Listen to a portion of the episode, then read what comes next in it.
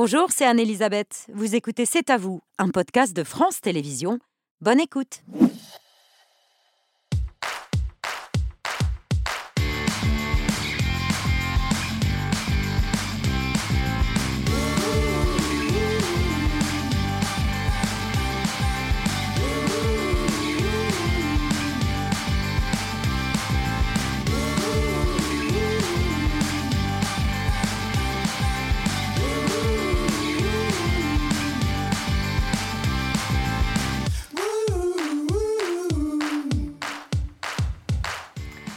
Bonsoir, bienvenue dans C'est à vous, très heureuse de vous retrouver. On est ensemble en direct jusqu'à 20h55 pour toute l'actualité de ce mardi 7 mars avec toute l'équipe, Émilie, Mohamed, Mathieu, Pierre et Patrick. Bonsoir à tous les cinq.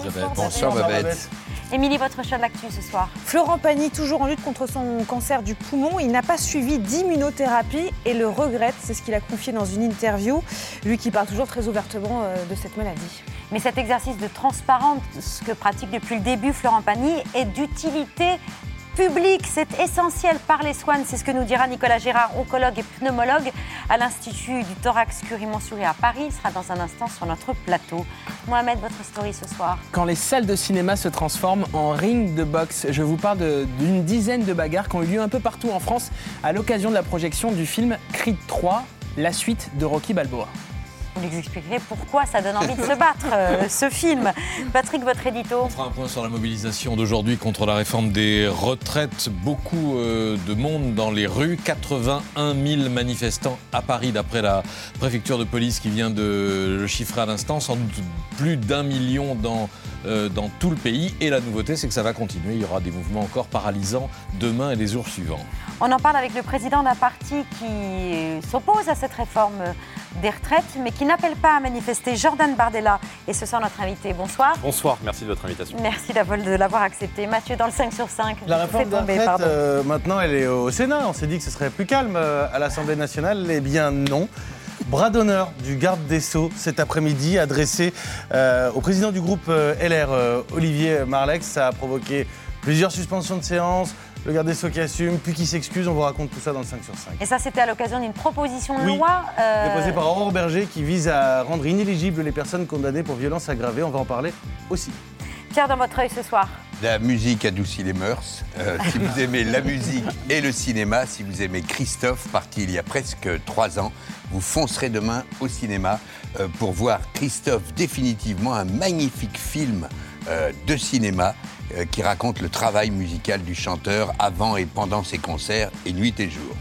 On ne dit jamais assez aux gens qu'on les aime. Ça vaut pour Christophe, ça vaut aussi pour tous les amis, euh, les coups de cœur, les rencontres qu'a fait Jacques Weber tout au long de sa carrière. Il se livre dans un ouvrage qui est à paraître demain.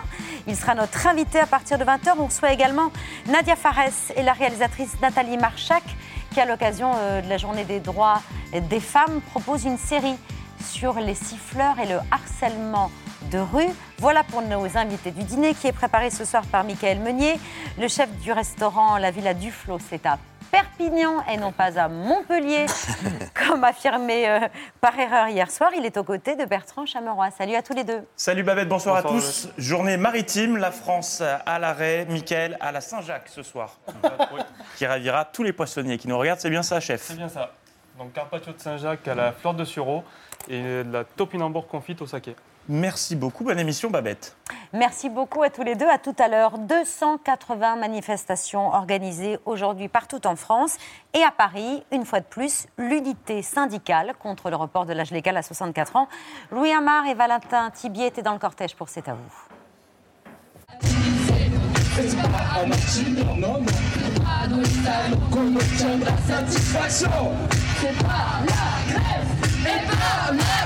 C'est la sixième fois que vous manifestez depuis le début du conflit Oui, on est venu aujourd'hui pour dire euh, ça suffit. Bien lui, c'est 64 ans, mais eux, euh, je ne sais même pas s'ils auront de la retraite. On ne peut pas ne pas entendre la colère de la, de la rue. Ouais, les grèves, il ne faut pas qu'elles lâchent. Il hmm. faut que tout le monde descende dans la rue.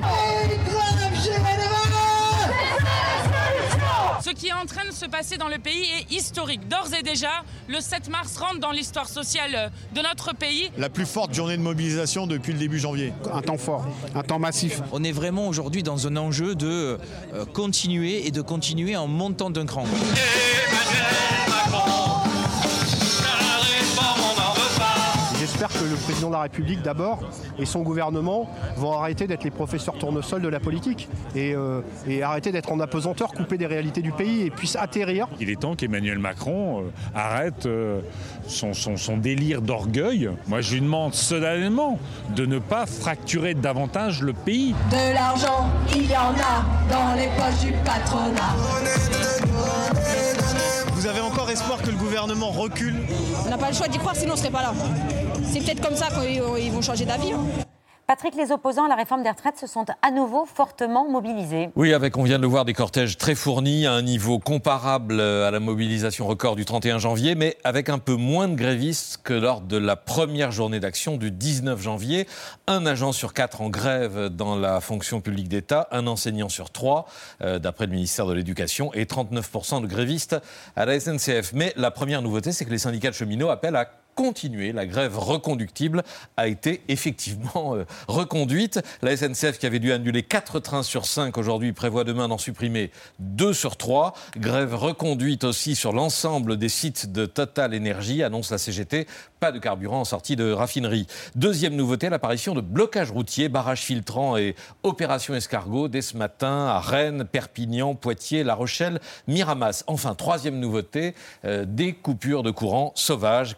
4000 foyers privés d'électricité à Boulogne-sur-Mer. Action revendiquée par la CGT. Le gestionnaire du réseau Enedis dit qu'il va porter plainte. Idem à Annonay, en Ardèche, l'ancien euh, fief électoral d'Olivier Dussopt. Le ministre n'y est plus, mais 5000 foyers se sont vus couper le jus. Et toujours beaucoup de monde dans les rues. Voilà, 30 000 manifestants à Marseille, chiffre préfecture un peu plus bas que le 31 janvier, 40 000. 30 000 à Nantes, 22 000 à Brest, record battu, euh, 21 000 à Grenoble, 19 000 à Rennes, 17 000 à Saint-Nazaire, 16 000 à Bordeaux, autant qu'à Pau, c'est du jamais vu euh, à Pau, 14 000 à Rodez, là non plus, c'est du jamais vu dans une ville euh, moyenne, 14 000 à Rouen, 13 000 à Bayonne, 11 500 à Orléans comme au Havre ou à Perpignan, 8 000 à Châteauroux, 7 000 à Tarbes, 6 500 à Périgueux, 6 000 à Nice, 5 000 à Belfort. Ce sont des chiffres préfectures, donc bien en deçà euh, de ceux des syndicats, mais partout tout considérable par rapport à l'importance de ces villes ou de ces agglomérations et toujours des cortèges inédits dans les petites villes. 650 manifestants, par exemple, à Beaune, euh, sous-préfecture de Côte d'Or, plus connue pour ses grands vins que pour sa, sa fibre sociale. À Paris, euh, vous l'avez vu, un long cortège s'est déployé du boulevard Raspail à la place d'Italie en passant par Montparnasse et Sèvres-Babylone. La CGT évoque une influence record à 700 000 manifestants. Laurent Berger, CFDT, parle d'une mobilisation historique. Je vous l'ai dit, la préfecture de police dit qu'il y a eu 81 000 manifestants, ce qui est un peu en dessous de la euh, manifestation du 31 janvier qui était évaluée, je crois, à 95 ou 97 000. Et maintenant? Alors le mouvement paralysant devrait durer au moins jusqu'à vendredi dans un premier temps. Chez les cheminots, le vote décisif aura lieu vendredi pour savoir si la grève passe le week-end en étant reconduite jusqu'au lundi suivant.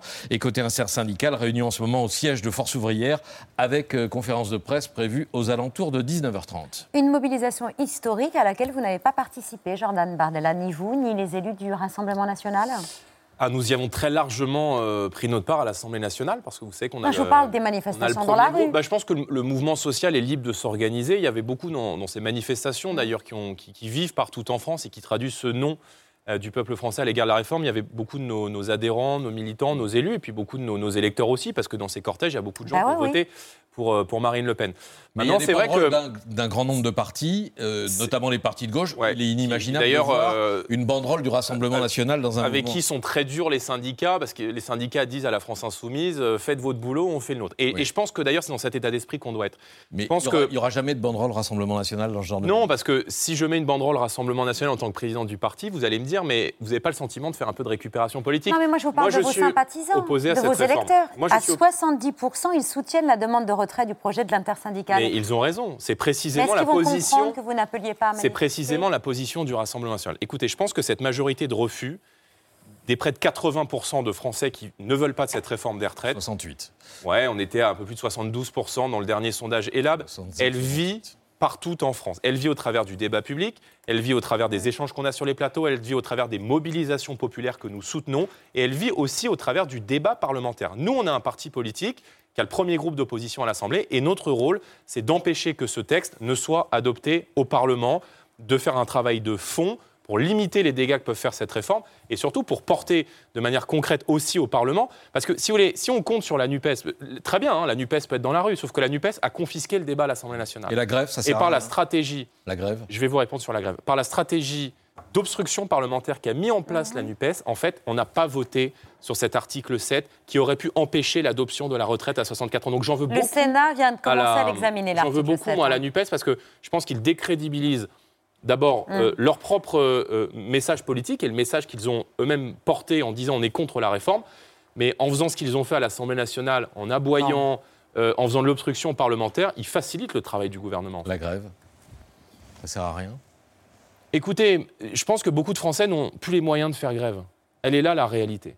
Et que euh, Est-ce que peux- ça sert à quelque chose? On ne vous demande pas si on a Écoutez, les moyens ou pas de la faire. C'est vrai que c'est difficile avec l'inflation. Écoutez, on verra. Je, je dis que les que conditions de cette grève. D'abord, écoutez, moi je pense que le, le mouvement social, je l'ai dit, il est libre de s'organiser comme on l'entend. Je pense que la paralysie du pays, Oui. elle n'est pas souhaitable parce que c'est la double peine pour les Français, et notamment les plus modestes, parce qu'il y a beaucoup de gens Ça qui ont besoin de leur voiture, Elisabeth qui ont besoin de leur, attendez, qui ont besoin de leur voiture pour aller euh, travailler, les infirmières libérales, Mmh. qui ont besoin d'aller voir leurs patients, les pompiers, les policiers, et qui vont être pénalisés par ces files d'attente interminables. Mais je dis une chose qui m'apparaît extrêmement claire. La source de ce blocage et la source des blocages qui pourraient advenir dans les jours qui viennent, c'est Emmanuel Macron. Et la clé de déblocage, et c'est précisément là qu'est notre rôle, de, euh, de ce qui pourrait advenir dans les prochains jours, je crois que c'est le référendum. Et je pense que si le président de la République acceptait de dire que cette réforme est une réforme triste, que les Français ne veulent pas, et qu'il soumettait ce texte de loi à l'avis du peuple français par référendum, on n'aurait pas ces blocages et on pourrait de manière tranquille, sereine, faire trancher cette réforme que je crois une majorité de Français rejettent par euh, un, référendum. Donc les coupures de courant sauvage dont vient de parler Patrick, les raffineries euh, bloquées, pas de carburant qui peuvent en sortir, ou encore euh, ce matin les cheminots en grève réunis en Assemblée générale pour durcir le mouvement. Vous y êtes opposé. Réaction juste après euh, ce reportage d'Audrey Payas et Agnès Recouli qui étaient avec les, les cheminots euh, ce matin. Cette grève, elle va être dure, elle va être compliquée, parce que vous l'avez bien vu en face, on a un gouvernement qui n'écoute rien, hormis lui-même. Aujourd'hui, on a une possibilité, on a une fenêtre de tir pour pouvoir gagner. Si demain, tout le monde est en grève reconductible, en 24 heures, c'est plié. La CGT a dit qu'on allait mettre l'économie un genou à terre. Eh bien, nous assumons ce terme. Nous l'assumons clairement. Parce que quand les salariés de ce pays se mettent en grève, eh bien oui, l'économie de ce pays ne tourne pas. Et donc oui, nous mettrons l'économie à genoux s'il faut la mettre à genoux. Parce que Macron, c'est lui qui veut nous mettre à genoux. Bon, ceux qui sont pour la reconduction du mouvement jusqu'à demain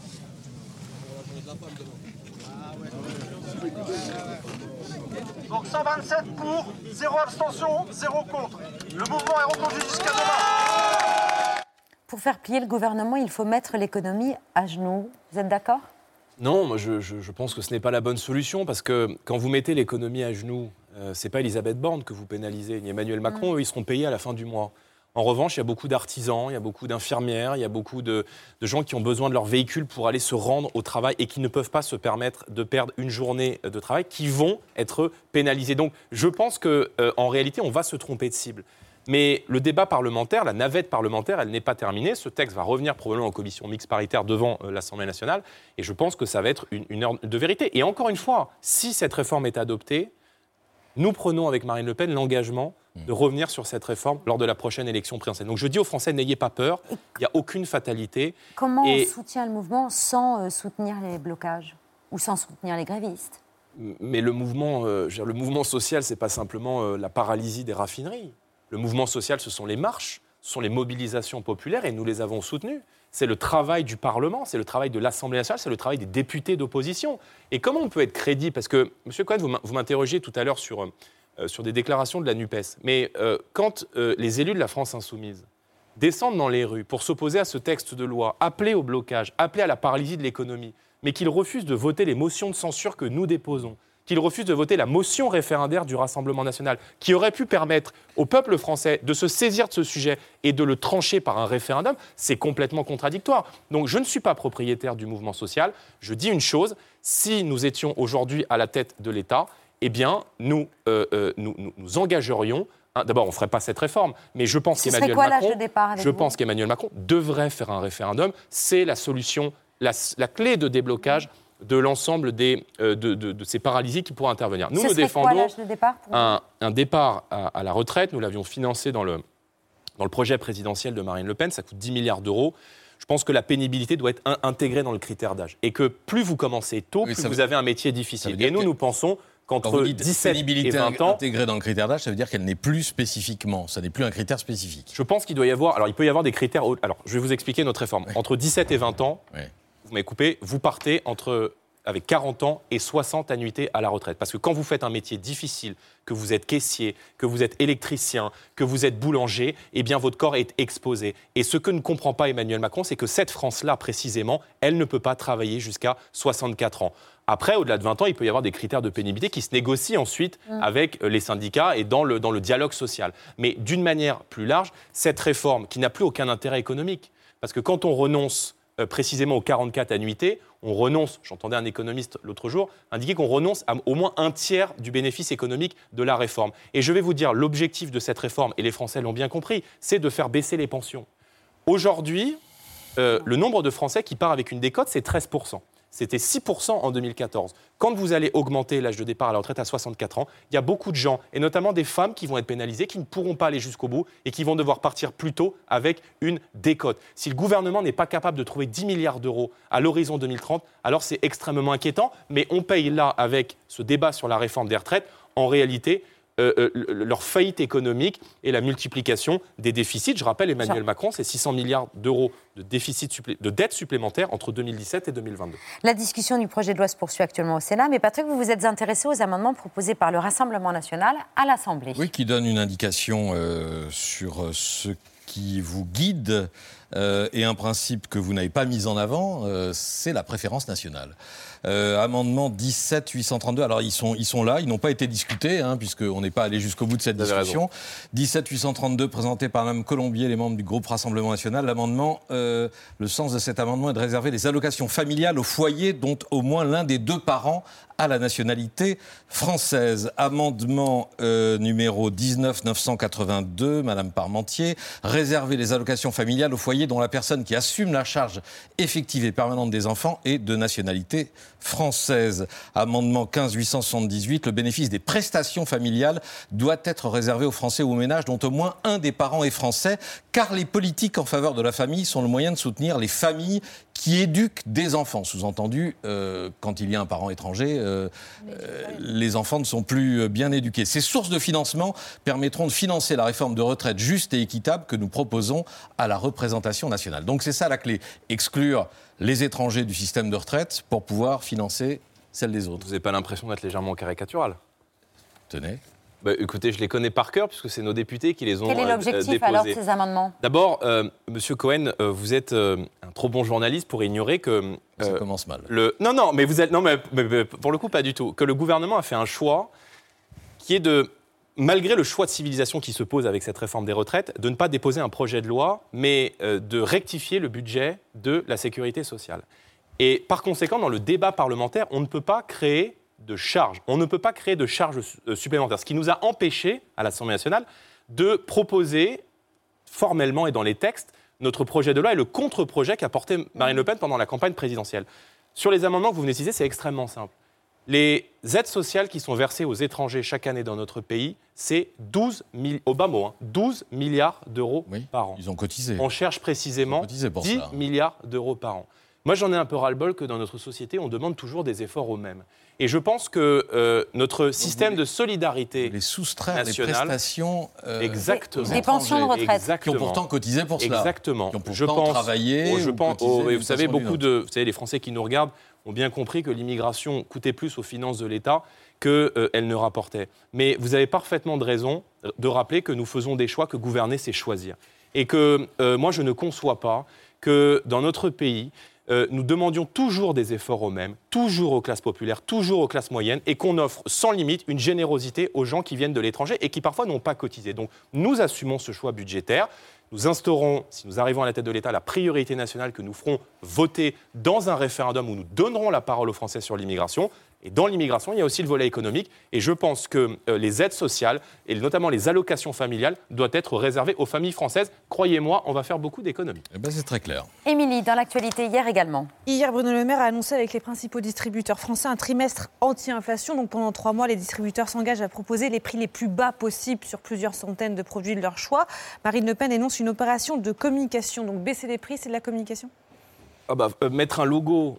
Euh, Oui, ça, c'est de la communication Voilà. pour que ce soit clair Mettre sur un- les produits, on est un- d'accord. Un logo, mettre un- une étiquette euh, euh, trimestre anti-inflation euh, sur des paquets de pâtes et d'expliquer que le produits. gouvernement agit pour l'inflation, pour le, pour le pouvoir d'achat des Français, oui, c'est un mensonge. C'est un accord qui est Euh, aussi avec les distributeurs. Les fins de mois sont aujourd'hui l'angoisse euh, de, de- de millions de Français. D'ailleurs, les enquêtes qui ont, toutes les enquêtes qui ont été faites rapportent qu'il y a deux Français sur trois aujourd'hui qui n'arrivent plus à se nourrir à sa faim. Deux Français sur trois. Et ça ne touche même plus uniquement les familles les plus précaires, mais désormais des familles C'est pour ça que les modestes qui sont de plus en plus contraintes de, se rendre dans l'aide alimentaire. Les produits, euh, Oui, mais en au plus vérité, bas- je vais vous dire, le gouvernement n'a rien fait pour enrayer l'inflation. Marine Le Pen a été la première pendant la campagne présidentielle, dès septembre 2021, à dire attention, le mur de l'inflation vient, c'est dès maintenant que nous devons prendre des mesures, Ce les qu'elle bonnes propose, mesures. Marine Le Pen, c'est de supprimer la TVA Nous sur les principaux produits d'alimentation. Mais ça, ça profite à tout le monde, y compris aux plus riches. hein. extrêmement simple de supprimer la TVA. C'est très simple, c'est très Oui, clair. Ça coûte Mais 4 ça milliards d'euros. à tout le monde. Je vais y venir de supprimer euh, la TVA sur tous les produits de première nécessité.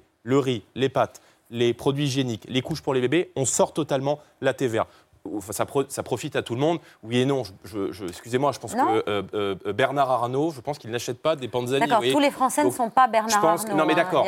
Marge. Sauf que la classe moyenne qui paye de plus en plus et qui est de moins en moins dans les cases, elle, euh, eh bien, est de Vous plus en plus que la nombreux classe à se moyenne, elle rendre va pas à l'aide alimentaire. Je dis une chose. Je pense que l'inflation qui est devant nous a en réalité deux origines.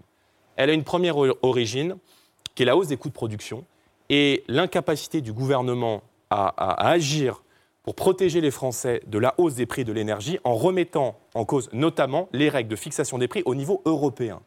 Les Français paient aujourd'hui une électricité qui ne correspond pas au coût de production de cette dite électricité. EDF est en train d'être pillé. EDF doit céder par cette fameuse règle de l'AREN un quart de sa production à des fournisseurs privés qui se chargent de prendre la production d'EDF, la, la, la- la céder à des euh, fournisseurs privés qui la multiplient par 3, 4, 5, 6, 7 et 10 quand on voit la facture aujourd'hui des artisans boulangers par rapport à l'année dernière et euh, euh, de, de voir l'électricité adossée au prix du gaz. C'est une règle européenne qui est une aberration qu'il faut euh, évidemment réformer. L'Espagne et le Portugal ont pu obtenir Bon. cette dérogation et aujourd'hui une électricité qui est 20% moins chère qu'elle ne l'était au mois de mai. Et deuxièmement, deuxième autre origine, ce sont les surprofits.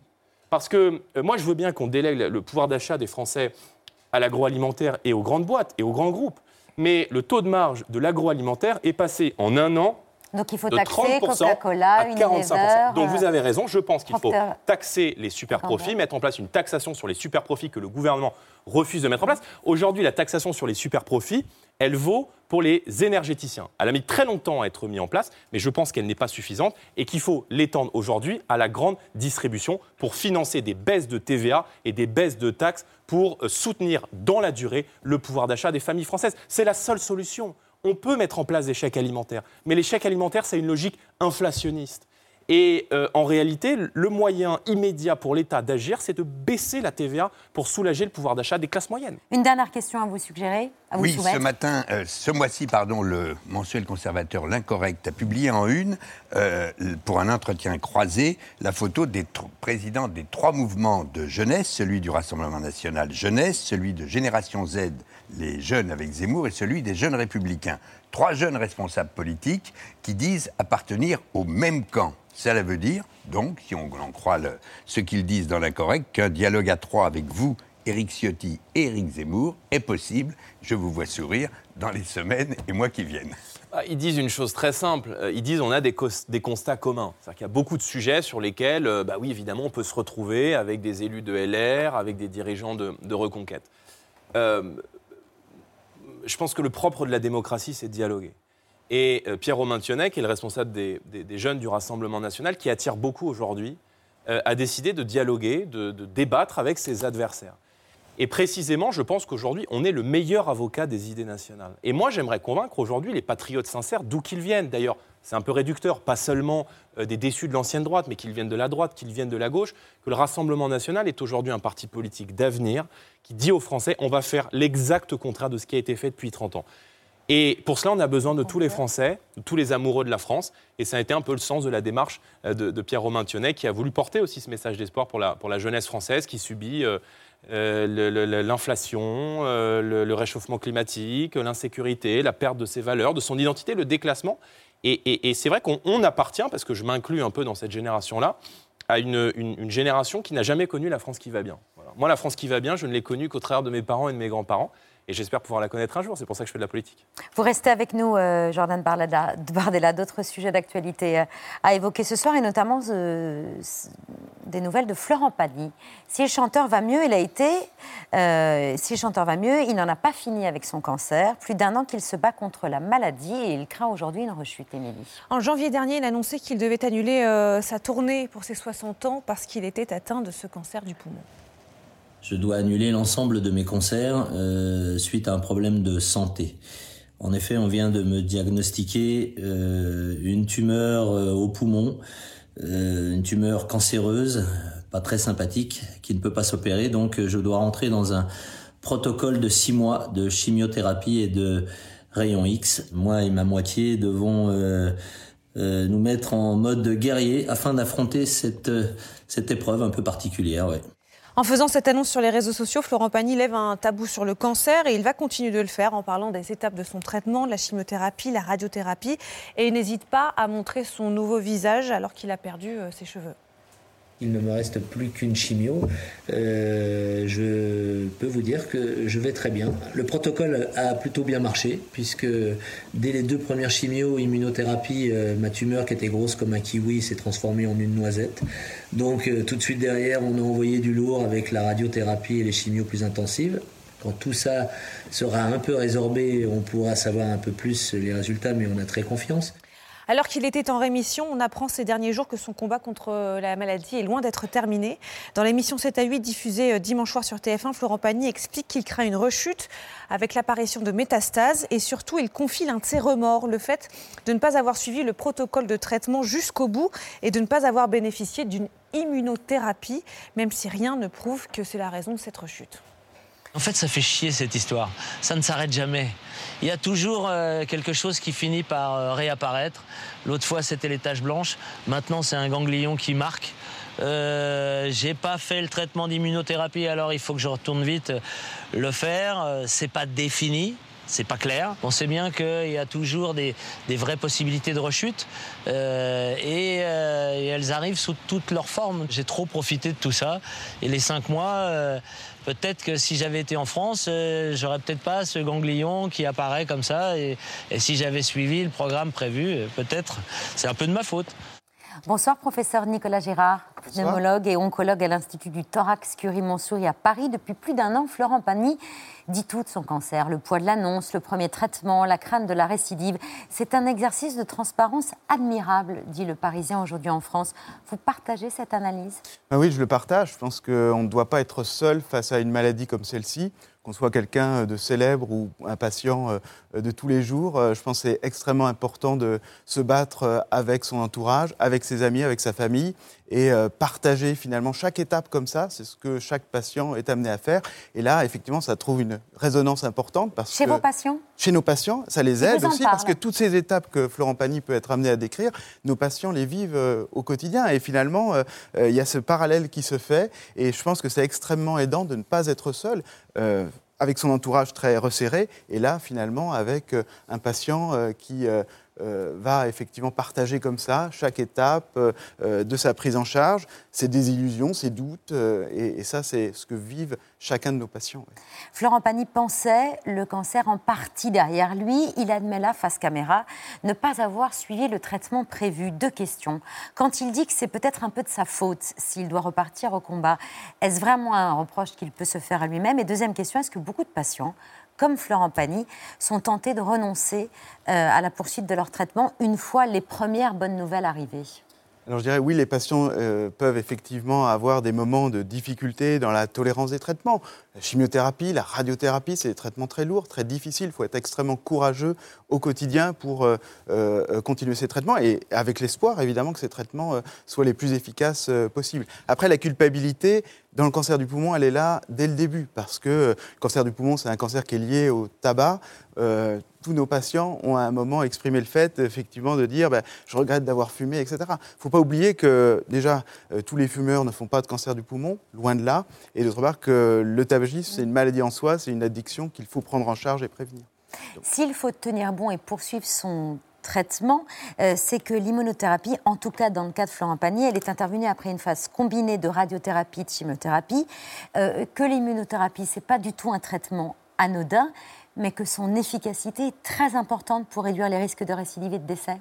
Oui, l'immunothérapie a complètement changé euh, la prise en charge des patients atteints de cancer du poumon. Euh, elle réduit de moitié le risque de rechute, elle réduit de moitié le risque de mourir de son cancer. Donc, c'est des résultats qui font que l'immunothérapie, aujourd'hui, elle est proposée à une majorité de nos patients, toute seule ou en association avec les traitements, pendant la chimiothérapie ou après euh, les traitements de chimiothérapie.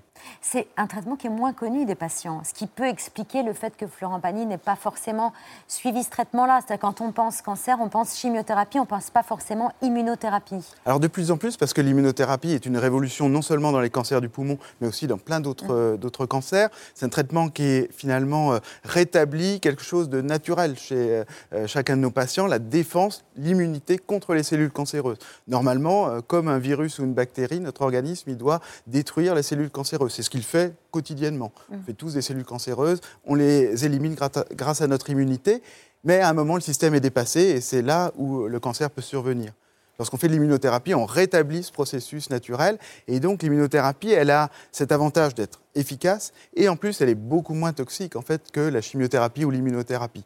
Par contre, elle doit être répétée dans le temps. oui. Ouais, elle doit être répétée euh, dans le temps. Et euh, bah, c'est une astreinte voilà, pour euh, les patients qui doivent recevoir ces traitements pendant euh, plusieurs mois, voire plusieurs années. Émilie. Dans sa longue interview, Florent Pagny raconte euh, toutes les étapes de son combat contre le cancer, mais il revient aussi sur ses premiers symptômes. Il explique euh, qu'il toussait beaucoup, donc il est allé faire un, scanner. C'est là qu'on lui a annoncé qu'il avait une tumeur. Est-ce que euh, son cancer aurait pu être détecté avant? Et de manière générale, quand est-ce qu'on doit s'inquiéter?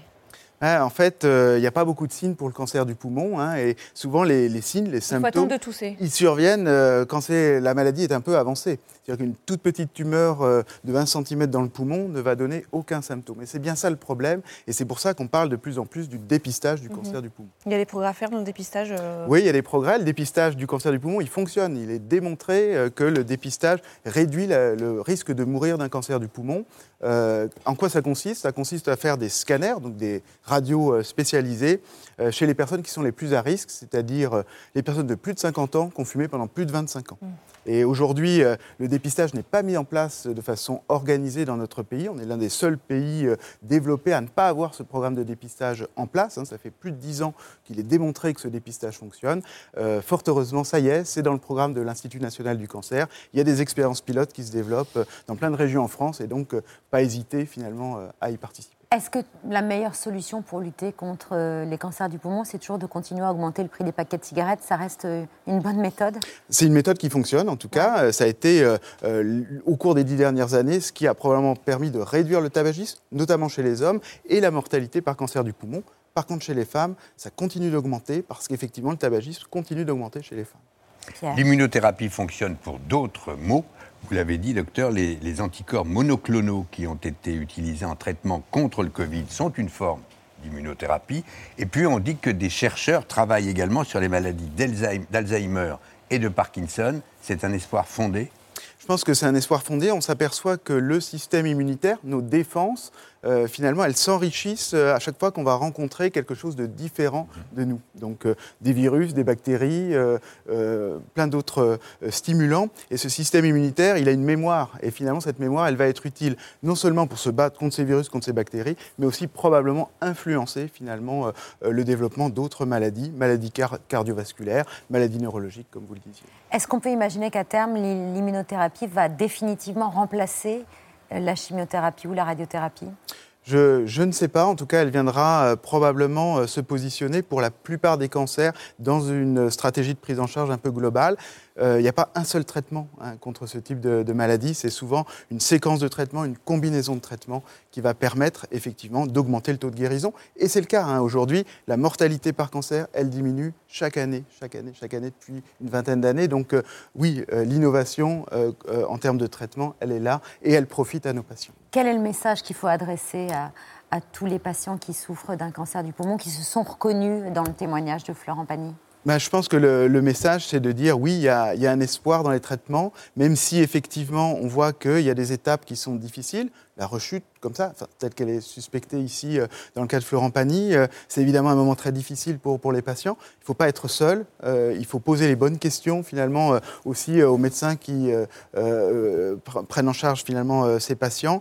et puis effectivement, il faut le plus possible développer, enfin chercher les traitements les plus innovants. Et aujourd'hui en France, on est un pays qui, dans lequel on a la chance finalement d'avoir accès aux traitements euh, les plus innovants, les nouvelles immunothérapies, euh, les, les, stratégies euh, nouvelles de prise en charge des patients atteints de cancer. Merci professeur Nicolas Gérard d'être venu ce soir sur le plateau de C'est à vous. Vous restez avec nous? Oui. C'est l'heure de la story de Mohamed Bouafsi.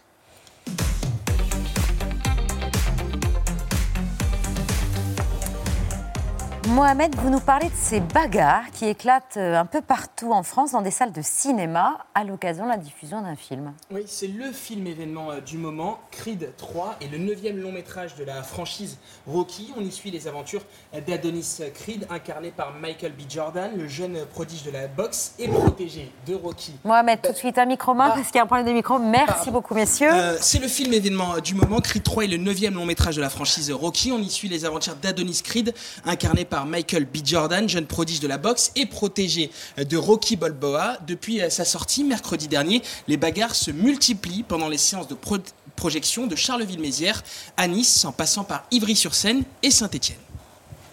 Excusez-moi, excusez-moi, il y a des enfants en bas. Il y a des enfants. Elle ne peut pas. Hé, hé, hé, il y a des gamins en bas. Il y a des enfants. Il y a des enfants.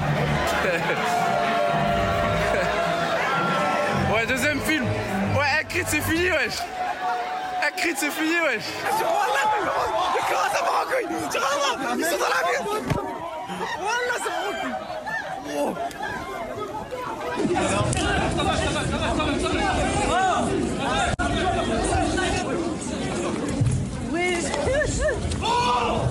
À Thionville, les policiers ont dû évacuer 500 spectateurs de la salle du Kinépolis.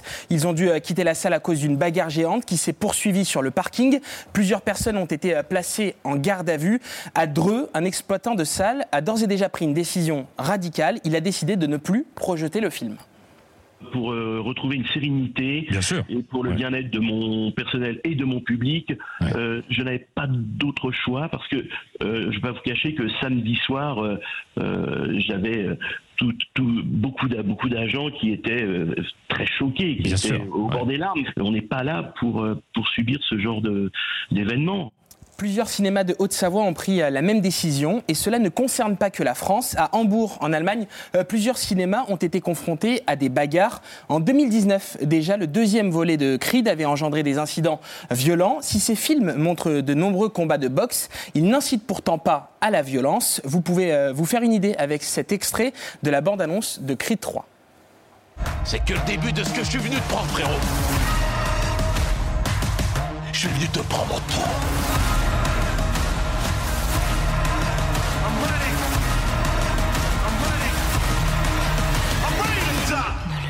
détruire ce que tu as construit.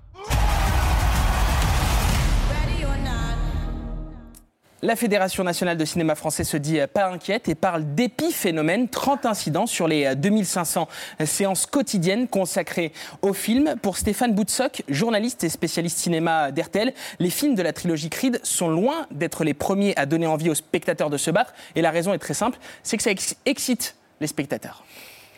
Alors, ce qui est amusant ou troublant, c'est que c'est pas la première fois dans euh, l'histoire de la saga Rocky que ça se produit. D'ailleurs, en 76, quand le premier film est sorti, il y avait eu des bagarres, des bastons dans les salles, et ça s'est reproduit dans les années 80 au fil des épisodes suivants, comme si, je sais pas, peut-être la, la philosophie du film, l'affrontement entre le bien et le mal, entre le nord et le sud, entre l'est et l'ouest, euh, exacerbait un peu la rivalité ou, ou les passions euh, ou la virilité, qui sait, des spectateurs qui voyaient ces films. Puis il y a pas si longtemps, il y a un film d'horreur l'an dernier qui s'appelle Smile qui est sorti en France. Et dans les salles aussi, les gens jouaient à, se faire peur, à sauter dessus, à hurler, à crier et finalement à se battre. Donc c'est pas du tout un phénomène isolé. Une autre raison, euh, malheureusement, à Thionville, deux bandes rivales se sont retrouvées au même moment lors de la même séance dans le cinéma.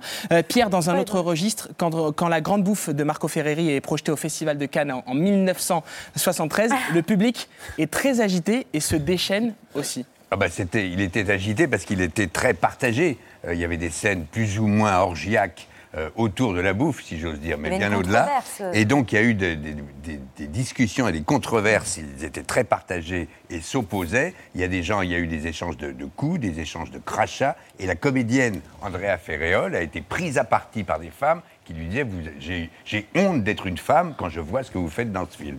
C'était rude. voilà, donc c'était pas mieux avant, quoi. Conclusion. C'est l'heure du 5 sur 5 de Mathieu Béliard. Bonsoir Babette. Bonsoir à toutes et à tous. Mathieu. Un incident de séance a, interrompu les débats à l'Assemblée nationale cet après-midi. Oui, incident de séance, c'est un bel euphémisme. Les députés examinaient euh, aujourd'hui une proposition de loi qui vise à rendre inéligibles des élus condamnés pour violence aggravée. Donc, dans les cas, par exemple, où ces violences sont commises sur un mineur de 15 ans, sur une personne euh, vulnérable ou sur le conjoint.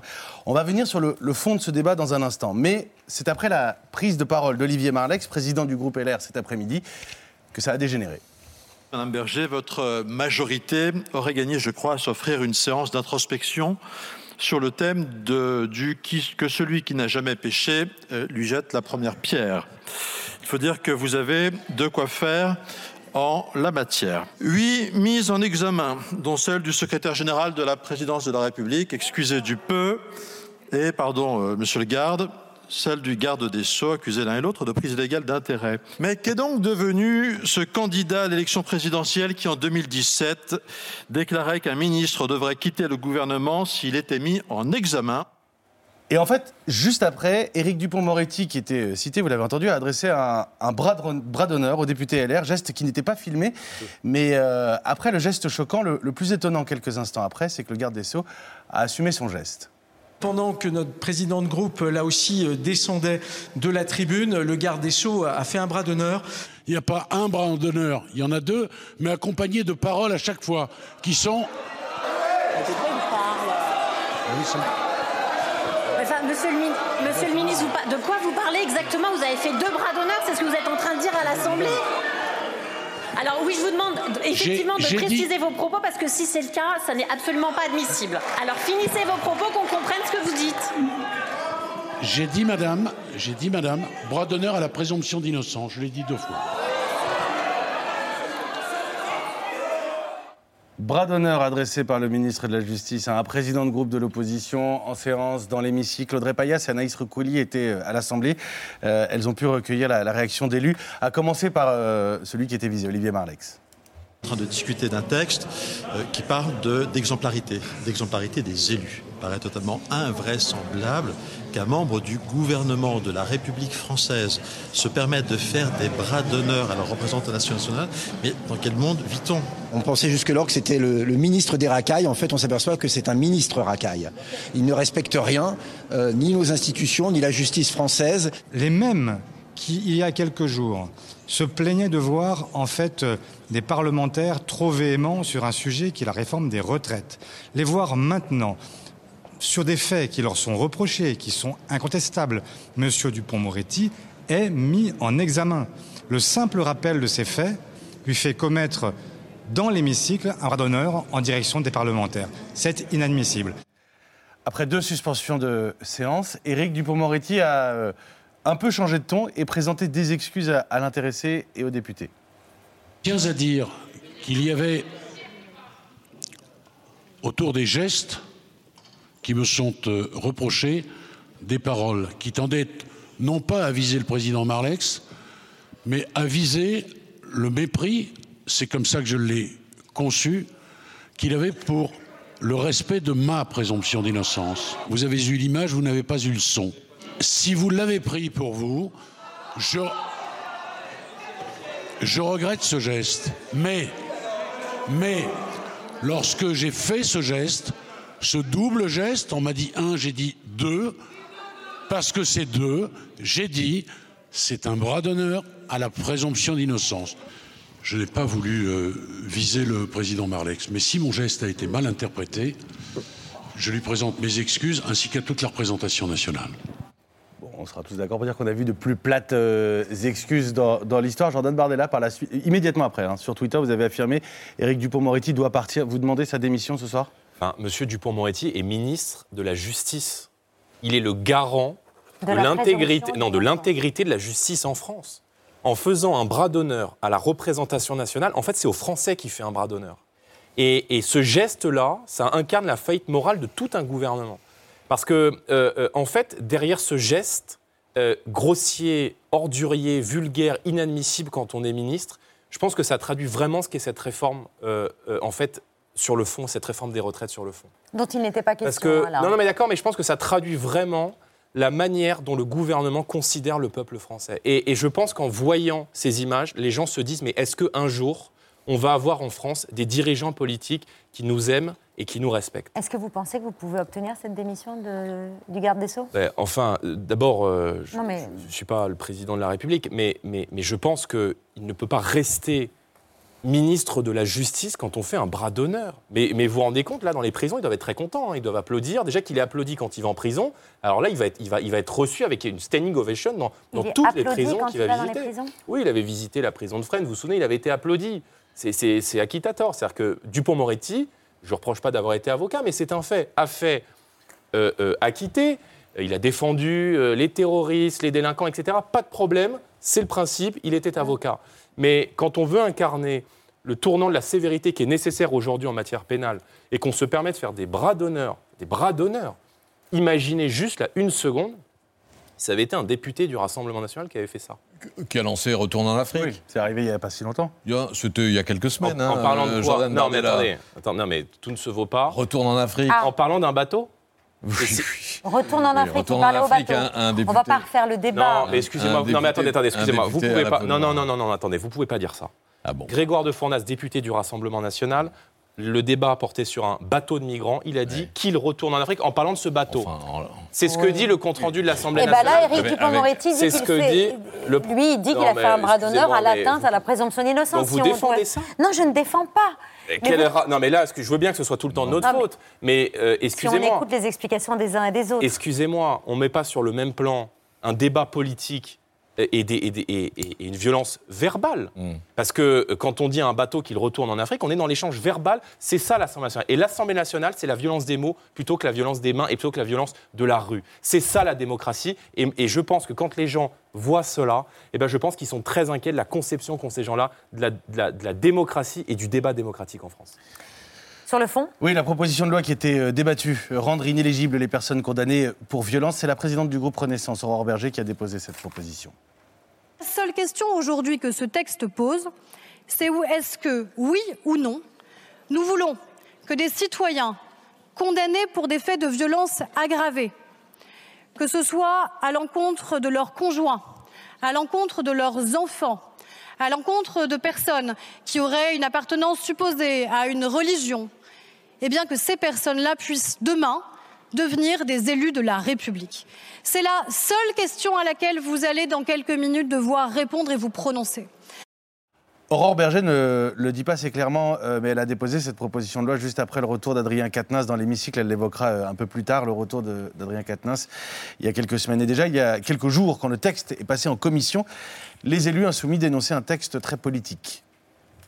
Il s'agit purement et simplement d'une grossière et dangereuse instrumentalisation de la justice et de la lutte contre les violences faites aux femmes à des fins bassement politiciennes. Nous refusons, nous, l'escalade répressive qui est la seule réponse que vous apportez à tout propos sans jamais vous attaquer aux causes structurelles des problèmes ni mettre les moyens financiers pour y remédier. Avant l'incident de séance dont euh, nous avons parlé, Audrey Payas et Anaïs Recouli euh, ont trouvé les députés sur cette question divisés. Beaucoup trouvent le texte fourre-tout. S'il n'y a aucune évolution, c'est compliqué en l'état de voter un texte qui met au même niveau euh, plein de choses qui n'ont rien à voir, puisque c'est ce que fait euh, le texte à l'heure actuelle. hein. Il n'y a pas que les violences sexuelles et sexistes, il y a beaucoup d'autres choses qui peuvent concerner, je ne sais pas, les gens qui font des manifestations par exemple. On souhaite garder de la proportion et faire en sorte que ce soit d'abord notamment les femmes qui soient euh, protégées, les enfants aussi. Et aujourd'hui, c'est pas le cas dans ce texte, voilà, qui a été un peu un méli-mélo de tout et qui a perdu de vue son premier objectif et tout en étant euh, derrière instrumentalisé à des fins politiciennes. Est-ce que c'est au juge de décider qui peut représenter les Françaises et les Français à l'Assemblée nationale et non pas les électeurs? C'est là où se trouve peut-être le petit distinguo entre ceux qui vont voter pour et ceux qui vont s'abstenir. Du côté de la France insoumise, euh, c'est une chose, mais même dans les autres camps, chez LR par exemple, vous l'avez en- entendu, euh, il y a de la, de la division, de la circonspection en tout cas sur ce texte. Au-delà des questions qui se posent au sujet d'Adrien Quatennens, est-ce qu'il faut euh, étendre l'inéligibilité aux personnes condamnées pour des euh, violences aggravées Je pense qu'on a une tradition dans le droit français, euh, c'est qu'il n'y a pas d'automaticité en droit. Et ce texte-là, il va à l'encontre totale euh, de ce principe qui est fondateur. Les peines planchées que vous préconisez, C'est euh, pas une automaticité. Il y a des peines maximales, il y a des peines minimales. C'est pas une automaticité. Les peines planchées, c'est pas des Ce peines. n'est pas une automaticité. Et d'ailleurs, Bah, bah, d'ailleurs, allons sur ce sujet. C'est contre. Non, c'est pas une automaticité. C'est un, c'est seuil ce minimal. Mais c'est un seuil minimal. Mais c'est pas une automaticité. Je pense que euh, d'ailleurs, Monsieur Dumont, qui est député, pourtant qui est pas de mon groupe, a raison. Je pense que c'est pas au juge ou à un magistrat de décider si oui ou non vous êtes éligible ou inéligible. Et d'ailleurs, je vais même vous dire, ça existe déjà. Les violences euh, aggravées, il est déjà prévu dans ce qu'on appelle les peines complémentaires que le juge puisse prononcer euh, un dispositif similaire. Donc je vais vous dire, je pense qu'en fait, En Marche essaie de se racheter une conscience. Parce que pendant la campagne des élections législatives, moi je me souviens que euh, Renaissance avait investi, notamment en Dordogne, M. Perra, qui était un candidat aux législatives qui avait été condamné pour violence euh, conjugale. Donc je pense que, monsieur, que Mme Berger ferait mieux de balayer un peu hein. devant, la, devant Non, tous les rappeler, Vous avez raison. député, mais je pense que Renaissance devrait balayer un peu euh, devant sa porte. Et je pense vous que connu plus c'est répressif, au hein, parti au politique. Et je pense que, mais je suis très, mais je, je ne rêve pas de dictature, Monsieur Cohen. et je suis très pas respectueux. Et peut-être c'est votre, peut-être c'est là euh, votre, euh, je sais pas, votre fantasme autre, mais je suis très respectueux moi des principes du droit et des institutions de la République française. Et en l'occurrence, je pense que c'est aussi au parti politique de faire le ménage et de ne pas investir des gens qui sont condamnés pour violence conjugale.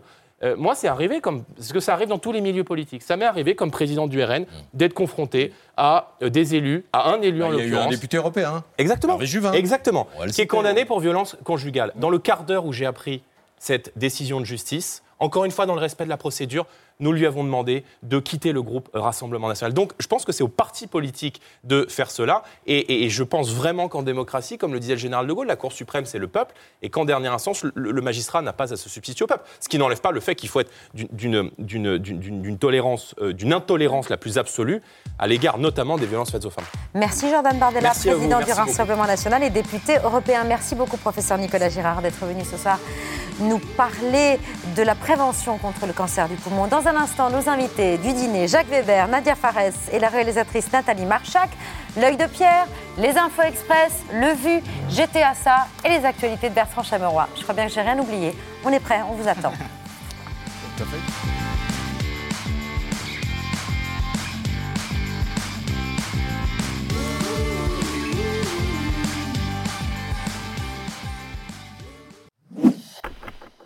Merci d'avoir écouté ce podcast de France Télévisions. Pour ne rien rater de C'est à vous en audio, vous pouvez vous abonner à tous nos podcasts sur votre plateforme d'écoute favorite dans la rubrique C'est à vous et en vidéo, le replay bien sûr, c'est sur France.tv. À très vite.